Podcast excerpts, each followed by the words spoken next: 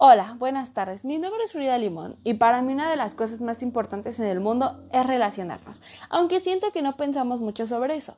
Siempre me pregunto qué es lo que nos mueve para relacionarnos con otras personas y para mí son estas tres sencillas necesidades. Uno, el contacto físico, dos, la necesidad de intimar y tres, la necesidad de pertenecer a un grupo social. Quiero hacer un hincapié en la necesidad de intimidad, ya que la necesidad de intimidad no solamente va con una pareja, sino también puede ir con algún amigo cercano. Bueno, ¿y yo cómo descubrí esto?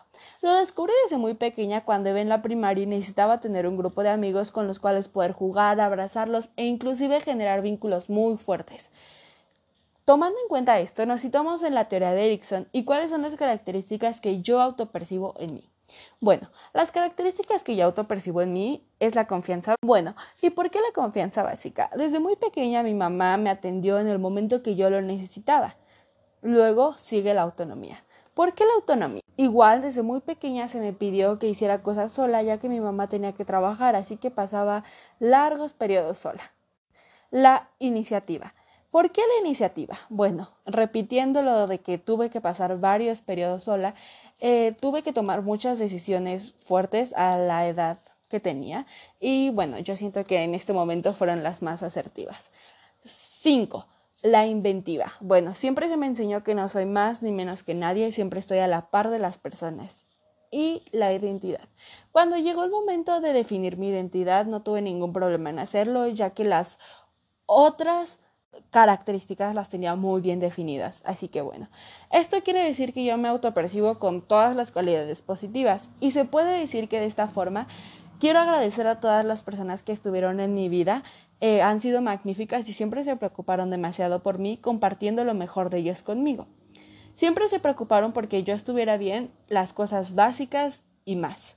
Pero bueno, ahora llega la parte más importante ¿Cómo yo comparto lo mejor de mí con otras personas? Bueno, siento que compartir lo mejor de mí ha sido las cosas más difíciles que he tenido que hacer, ya que siento que a veces nunca es suficiente.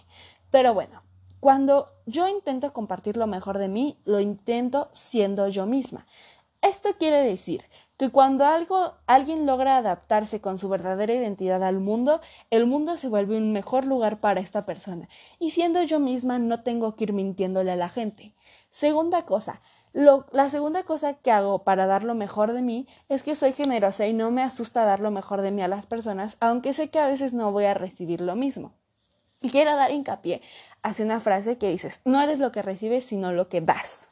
Y por último, me valoro a mí misma. Al ser consciente del valor que tengo como persona única e irrepetible en este mundo, doy lo mejor de mí con el valor que tengo y con lo que yo sé que puedo dar.